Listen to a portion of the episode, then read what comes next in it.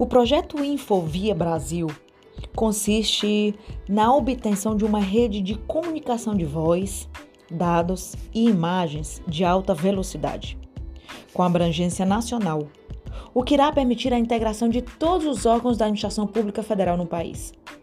O primeiro ponto a ser levado em conta para a implementação do projeto é a redução e um melhor controle de gastos, além de contribuir para padronizar e aumentar a confiança e a segurança das informações governamentais que trafegam nas redes. A arquitetura EPING define um conjunto mínimo de premissas, políticas e padrões que regulamentam a utilização da tecnologia de informação e comunicação no governo federal, estabelecendo as condições de interação com os demais poderes e esferas do governo e com a sociedade em geral. Em outras palavras, significa fazer com que os diferentes sistemas de informação existentes nas diferentes esferas do governo consigam falar entre si, o que não acontece tanto hoje em dia. Algum dos benefícios da arquitetura EPING pode trazer ao governo e à sociedade em geral a unificação dos cadastros sociais, a unificação do sistema de segurança e a unificação dos DETRANS, dentre outros. Isso é o governo eletrônico que inclusive permite maior transparência.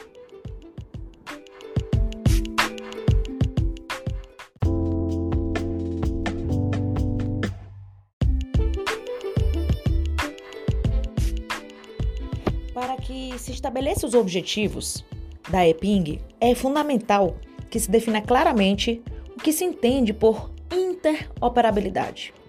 A seguir, alguns conceitos.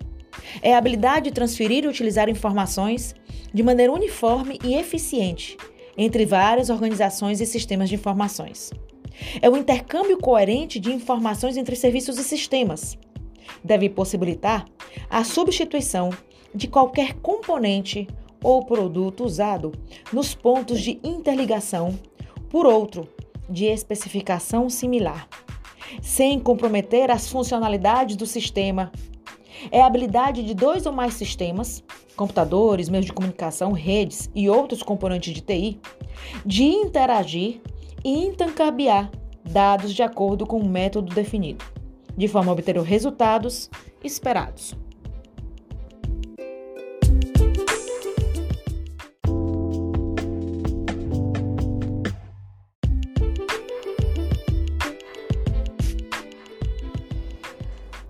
A seguir são apresentadas as diretrizes gerais de implementação e operação do governo eletrônico no âmbito dos comitês técnicos do governo eletrônico e de toda a administração pública federal. Estas diretrizes devem servir como referência geral para estruturar as estratégias de intervenção, adotadas como orientações para todas as ações do governo eletrônico, gestão do conhecimento e gestão da TI no governo federal. A primeira diretriz é a prioridade do governo eletrônico é a promoção da cidadania. A política de governo eletrônico no governo brasileiro abandona a visão que vinha sendo adotada, que apresentava o cidadão usuário, antes de mais nada, como cliente dos serviços públicos, em uma perspectiva de provisão de inspiração neoliberal. O deslocamento não é somente semântico, Significa que o governo eletrônico tem como referência os direitos coletivos e uma visão de cidadania, que não se restringe à somatória dos direitos individuais. Assim, forçosamente incorpora a promoção da participação e do controle social e a indissociabilidade entre a prestação de serviços e sua afirmação como direito dos indivíduos da sociedade. Essa visão evidentemente não abandona a preocupação em atender às demandas e às necessidades dos cidadãos individualmente, mas vincula aos princípios da universalidade, da igualdade perante a lei e da equidade na oferta de serviços e informações.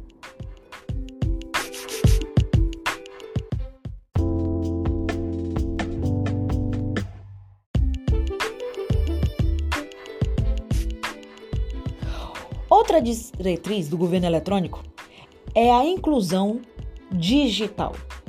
A inclusão digital deve ser tratada como um elemento constituinte da política de governo eletrônico, para que esta possa configurar-se como política universal.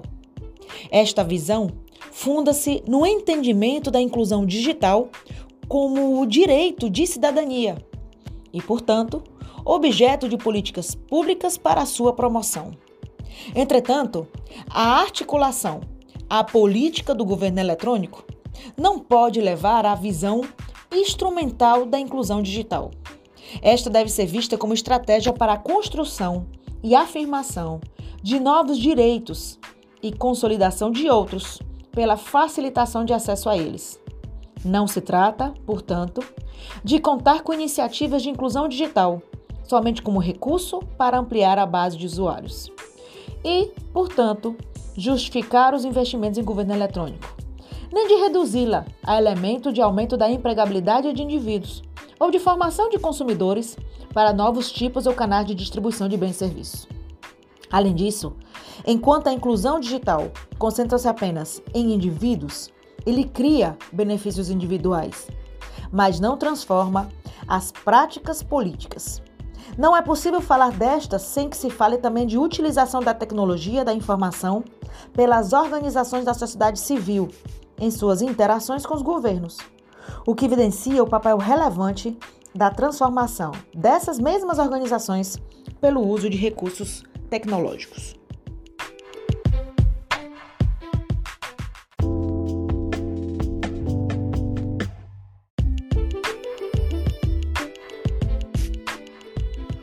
Diretriz do governo eletrônico é o software livre. Ele é um recurso estratégico para a implementação do eGov. O software livre deve ser entendido como opção tecnológica do governo federal, onde possível deve ser promovida a sua utilização. Para tanto, deve-se priorizar soluções, programas e serviços baseados em software livre que promovam a otimização de recursos e investimentos em tecnologia da informação. Entretanto, a opção pelo software livre não pode ser entendida somente como motivada por aspectos econômicos, mas pelas possibilidades que abre no campo da produção e circulação de conhecimento, no acesso a novas tecnologias e no estímulo ao desenvolvimento de softwares em ambientes colaborativos e ao desenvolvimento de um software nacional. A escolha desse programa livre como opção prioritária, onde cabível, encontra suporte também na preocupação em garantir ao cidadão o direito de acesso aos serviços públicos, sem obrigá-lo a usar plataformas específicas.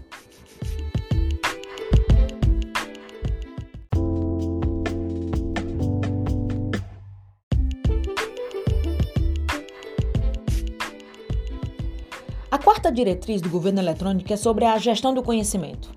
É um instrumento estratégico de articulação e gestão das políticas públicas do governo eletrônico. A gestão do conhecimento é compreendida no âmbito das políticas de governo eletrônico como um conjunto de processos sistematizados, articulados e intencionais, capazes de assegurar a habilidade de criar, coletar, organizar, transferir e compartilhar conhecimentos estratégicos que podem servir para a tomada de decisões, para a gestão de políticas públicas e para a inclusão do cidadão como produtor de conhecimento coletivo.